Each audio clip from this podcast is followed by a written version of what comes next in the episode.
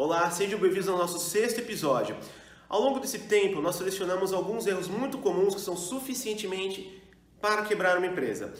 Primeiro, planejamento. A falta de planejamento não permite a empresa enxergar muito tempo à frente. Isso faz o quê? Com que ela não tenha um tempo de reação e resposta para situações que acontecem de fatores exteriores ao negócio. Então, vou citar um caso bem interessante de uma empresa que está bem estabelecida no mercado, há uns 10 anos é, atuando num ramo de varejo, e ela resolveu abrir uma segunda unidade. O que, que aconteceu? Faltou planejamento para abrir essa segunda unidade, como o capital necessário para ser investido, os custos operacionais mensais e todo o capital para montar esse negócio foi tirado da primeira empresa, que estava financeiramente muito bem. E a falta de planejamento fez com que, após esse negócio fosse aberto, não tivesse um fluxo suficiente para se manter por pelo menos seis meses. O que, que aconteceu? Essa segunda unidade que esse empresário abriu fechou, quebrou, ficou com uma dívida grande e prejudicou a primeira, a ponto do principal negócio há 10 anos no mercado ser fechado. Então, infelizmente, a falta de planejamento conseguiu quebrar uma empresa que estava, estava estabelecida muito bem no mercado. Estava indo muito bem, estava crescendo. Infelizmente, não foi o, um resultado positivo o que aconteceu essa segunda abertura. Então, expandir necessita também planejamento. Então, planejamento é um item fundamental. Segundo ponto, controle financeiro. A gente vem detectando que diversos negócios não possuem controle financeiro e esse é um fator muito importante a gente vem detectando que as empresas estão acostumadas basicamente, né, as micro, pequenas, até algumas médias, o que, que eles têm feito? É, eles estão naquele só modelo operacional. O dono só está trabalhando ali operacionalmente no negócio, não está controlando o seu financeiro, quantos a pagar, quantos a receber. Então isso é um problema bastante comum, né? E um dos fatores que a gente entende que é muito comum acontecer com diversas empresas desse porte é, é misturar a pessoa física com a pessoa jurídica. Então o que, que acontece? O empresário ele olha lá no, na conta bancária da empresa, tem um caixa lá bacana, tudo, só que ele esquece que aquele dinheiro que está lá não é dele, é da empresa. E existem o, contas a pagar dessa empresa, que todo dia deve chegar uma fatura lá para ele acabar pagando, né? E automaticamente, qual que é a mentalidade da grande parte dos empresários que não conseguem enxergar isso? Ele entende que o dinheiro que tem na conta da empresa é dele. E ele passa o que então? A gastar o dinheiro para ele, com questões pessoais. Então, primeira, primeiro fator importante é separar pessoa jurídica e pessoa física. Existe um termo chamado prolabore. O que é o prolabore? É o salário do dono que trabalha no negócio. Ah, mas eu não sou, eu não tenho, eu não trabalho na empresa, eu sou, sou, sou investidor, então você não tem prolabore, você provavelmente deve, tá, deve fazer retirada de lucro, alguma coisa do gênero. Mas o dono que trabalha no negócio tem o prolabore. O prolabore é o salário do dono. Primeiro fator é esse, determine um prolabore suficiente para você ter, pagar suas contas.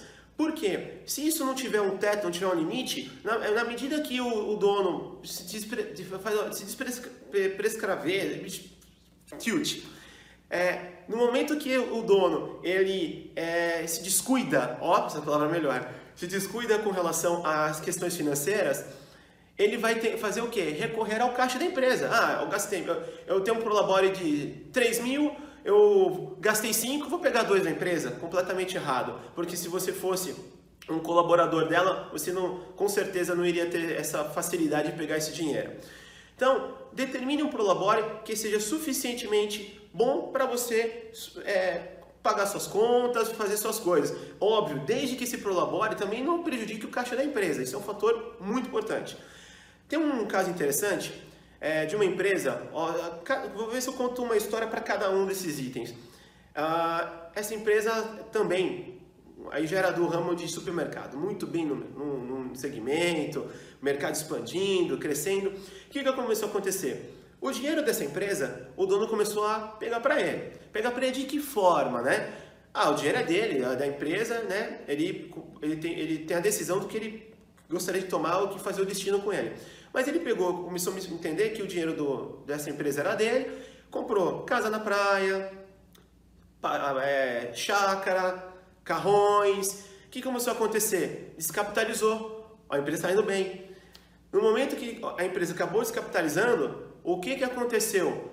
O dono, para manter o negócio vivo, para manter o negócio em pé, foi vendendo o patrimônio que ele foi comprando com dinheiro que não era dele, era da empresa. Em resumo, o, o caixa que poderia estar lá na empresa, estando muito bem financeiramente, virou em nada, porque ele comprou esses bens e, no momento, do, da mesma forma que ele comprou, ele teve que vender para cobrir o caixa da empresa. Então, essa é, é, um, é, o ponto mais comum que a gente consegue enxergar em diversas empresas que a gente vem analisando. A gente, a gente analisa isso há, há, mais de 20 anos. Então, são os fatores muito comuns. Misturar conta é, da empresa com a conta é, pessoal dele. Fator 3. Foco no cliente. Muitas empresas falam que tem foco no cliente, mas não sabem o que é isso, tá? É, vamos pensar alguns casos. Se você tem na sua empresa ah, situações como essa, puxa, o cliente teve um problema com uma mercadoria que ele comprou e veio trocar. Se você dificulta essa troca de mercadoria, se você acha, puxa, que saco, vou trocar o produto do cara, tá errado. Isso não é foco no cliente. Foco no cliente é você proporcionar a melhor experiência para que ele volte, para que ele te indique. Então vou contar um caso que aconteceu comigo, pessoalmente. Eu fui naquela rede australiana, americana, americana não, australiana, né? Aquela rede australiana de restaurantes é, que tem em São Paulo, tem vários locais. E para quem já foi lá, sabe que o padrão de atendimento desses caras é excelente, excelente da hora que você entra à hora que você sai. Então você tem uma experiência bem bacana, bem interessante. Só que nesse dia eu fui com um grupo de mais três empresários. E um deles está acostumado a sempre ir naquela, naquela unidade e pedir determinado prato. Mas ele ia quatro vezes por semana. Naquele exato dia que estávamos nós quatro, o prato dele não veio a gosto dele. Então o que, que ele fez? Ele falou: Puxa, é, o prato não, não tá bacana do jeito que eu gosto, desse jeito, nesse ponto da carne e tal, dá para você trocar? Foram lá e trocaram. Veio o segundo prato. Novamente, não estava a gosto dele. Ele não é, comendo com frequência, falou, puxa, mas tá diferente da forma que eu estou acostumado a comer quase todos os dias, né? Trocaram pela terceira vez. Ainda não veio bom, mas ele falou, puxa, faz deixa aqui, né? Eu vou comer dessa forma, até porque já estava quase acabando, o prato dele estava lá, né? Então ele acabou consumindo o prato, não estava ruim, só não estava a gosto dele, a forma como ele está acostumado a sempre comer. E na hora de a gente ir embora, pedimos a conta e foi algo assim, uma coisa que eu fiquei impressionado. Chegou a dona do, desse restaurante, fica lá em São Paulo, mais precisamente perto do shopping é, Morumbi, ó, propaganda bacana. É, ela chegou, bom dia, boa tarde, senhores é, tava tudo bem na mesa de vocês? Os, os, pratos dos outros três, excelente, não tinha nem o que falar. Ele, ele ao, esse colega nosso falou, não, é, bom, tudo, excelente. Aí ela falou, mas o prato do senhor trocou por três vezes, né? Ele, é, mas tá tranquilo, aqui eu acho que hoje não, não, não tá acertando o ponto da carne, o molho, alguma coisa assim. Ela falou, bom, cavalheiros, a mesa de vocês é por minha conta hoje. Eu peço desculpas pelo erro que aconteceu. É, não, eu já entendi o que aconteceu, já fui até a cozinha. É, nós trocamos o nosso equipamento que prepara a carne e tudo, e, e ele está se adaptando, o equipamento está sendo adaptado, né? Tem um, todo equipamento novo tem um período de adaptação para voltar num, num, patamar que iguais ao, ao anterior normalmente. E por causa disso, o ponto da carne do senhor não ficou bacana. Mas peço desculpas e a mesa do senhor é por, de vocês é por minha conta. Todo mundo ficou, não, mas espera aí, é só o prato dele que não estava bacana. O nosso pode cobrar, não tem problema nenhum. E ela acabou simplesmente liberando a mesa inteira. A gente saiu com aquela sensação, uau! Essa história eu já contei para no mínimo 100 pessoas. Olha que propaganda positiva. Então, se a gente acha que a empresa perdeu dando aquela mesa pro bonificando aquela mesa, não perde, perdeu aquela receita, não, é, não ficou barata a mesa não, ela simplesmente ganhou 100 propagandas positivas que provavelmente ela não, não, é, o valor dessa mesa não pagaria. Então, pense da próxima vez que é o foco no cliente. É, existem é, cadeias de uh, lojas de roupa, por exemplo, que você comprou uma roupa, depois de um tempo não, não ficou legal tudo, não, não, não coube bem, não tem questionamento. É, chegou lá, toque o seu, seu dinheiro, toque o seu. O, isso isso eu, no Brasil eu não conheço algumas, tá? Eu vi, eu vi isso mais fora. ah, tá aqui o seu dinheiro, o senhor quer trocar por uma outra coisa, não tem questionamento, não existe questionamento. Pra vocês terem uma ideia, esse é um conceito americano que é, alguns aqui no Brasil praticam. Aquela rede de fast food com M amarelo, ela Sei, todo mundo já viu falar várias histórias, né? Ah, eu saí, derrubei uma batatinha, veio alguém, me, me deu uma outra batatinha ali e resolveu o meu caso. É exatamente isso, isso que é o foco no cliente. Aquela batatinha não custa nada para a empresa entregar e dar uma outra para o cliente se o cliente sair do negócio falando muito bem da sua empresa. Então, é, isso é foco no cliente, é você realmente proporcionar a melhor experiência para ele e, transformar uma experiência negativa em positiva, tá? Então pense que no seu negócio pode ter inúmeras situações que você pode transformar nisso. Não crie empecilho, né? Às vezes a gente sabe que tem pessoas mal intencionadas, que sempre vai existir em qualquer lugar do mundo, mas existem muito mais pessoas boas que vão compensar isso aí com certeza. Ponto 4. Capacitar o time. A gente fala muito eu, particularmente, falo muito que empresa boa é porque tem gente boa. Todo negócio é feito de gente. Não adianta só processo, só produto, porque são as pessoas que tocam a empresa, são as pessoas que tocam o processo, são as pessoas que tocam o produto. Se tem gente boa, a empresa vai muito bem. Se tem gente que vai mais ou menos, a empresa vai mais ou menos. E se tem gente ruim, normalmente a empresa não aguenta muito tempo. Capacitar o time é extremamente importante.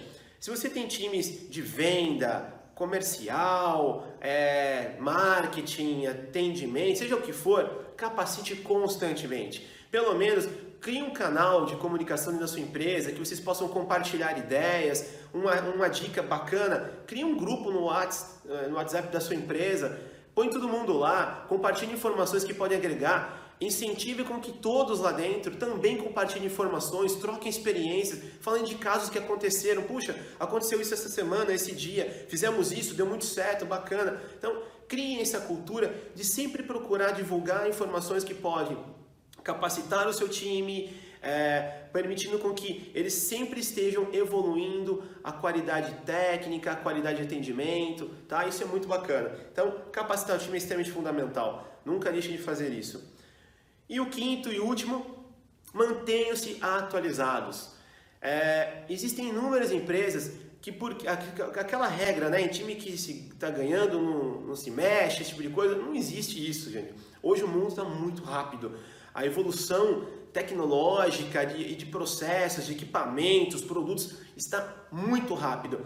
É, dentro da tecnologia, as, o, o que a gente chama de exponencial, né? As coisas não crescem linearmente, elas crescem exponencialmente, ou seja, 2, 4, 8, 16, então é muito rápido. Para vocês terem uma ideia, a Siri da Apple, é, existe um, um, um, cálculo que o pessoal estimou lá, que em 7 anos a Siri ela tem, ela tem a capacidade, vai ter a capacidade cerebral de uma pessoa. Então, para vocês terem uma ideia, a, e a cada ano ela dobra a capacidade é, do ano anterior. Então, olhem a que ponto que essa, a tecnologia está chegando, né? Então, a, a regra fundamental aí é manter-se atualizados. Aqueles que ainda estão com papel e caneta, é, tomando nota no lápis, é, esse tipo de coisa não, não, não te dá resultado. Por quê? A informação, para você tomar decisão, tem que ser muito rápida. Puxa, é, como é que está o fluxo de caixa essa semana? O que eu tenho para pagar? O que eu tenho para receber? Como é que está o estoque de determinado produto agora? Se você tiver no papel e caneta, sinto muito, não tem velocidade que, que, é, que dê conta disso, não dá, não tem, não tem velocidade que permita isso aí prosseguir. Então, o importante é você ter um, pelo menos uma planilha de Excel, um bom sistema de gestão que é extremamente superior a uma planilha de Excel, nem se compara, mas uma planilha de Excel já é sair do papel, já é bom, mas um sistema supera o Excel em centenas de vezes. Tem um, um software que permita você controlar o seu negócio, as suas finanças, te permita extrair informação de forma rápida para tomar decisões rápidas. Então mantenha-se atualizado. Todo negócio, com certeza, sem exceções, existem evoluções tecnológicas muito grandes. Se eu vou dar um exemplo até de construção civil. É, esses dias eu vi uma matéria no Globo News de uma empresa que criou um, uma máquina que faz chapisco na parede. Para quem nunca viu como faz um chapisco, o pedreiro ele pega um balde de, de cimento meio líquido e pega com a pá e vai jogando na parede. Isso é um trabalho é, que exige uma técnica muito grande de quem está fazendo. Não é homogêneo, para quem já viu isso, não é homogêneo. Agora eles criaram uma máquina que imagina uma mangueira que fica jogando todo o chapisco na parede. A, a produtividade de uma máquina dessa com uma pessoa é, é algo mais ou menos assim. Ela faz o, em um dia o que um pedreiro faz em quatro. Olhem só. É, então sempre procurem buscar o máximo de tecnologia para o seu negócio. Não que isso é, vai gerar o desemprego, etc., mas que pode permitir que as pessoas se capacitem a operar aquele equipamento, as pessoas se capacitem, isso lá o item 4, né, que é a capacitação, permita operar aquilo para você se tornar mais eficiente. Toda evolução tecnológica dentro do seu negócio é para tornar o seu negócio mais eficiente, atender melhor o cliente, os seus colaboradores estarem mais especializados. Isso faz uma empresa muito forte. Então, esses são alguns dos cinco erros mais comuns que a gente conseguiu elencar que são suficientemente para quebrar um negócio se você não tomar atenção neles. Bom, você que gostou, compartilhe, comente aqui embaixo, eh, mande para o colega, não deixem de se inscrever em nosso canal no YouTube, é, curta nossa página no Facebook, a gente está no Facebook, no LinkedIn, estamos no Twitter, é, no YouTube mesmo, porque a gente tem lançado diversos programas voltados para a gestão. Isso é, a gente tem tido muitos feedbacks bacanas, que está ajudando bastante pessoas. Então, é, agradeço mais essa oportunidade de, de compartilhar com vocês o nosso sexto episódio. Até breve, grande abraço.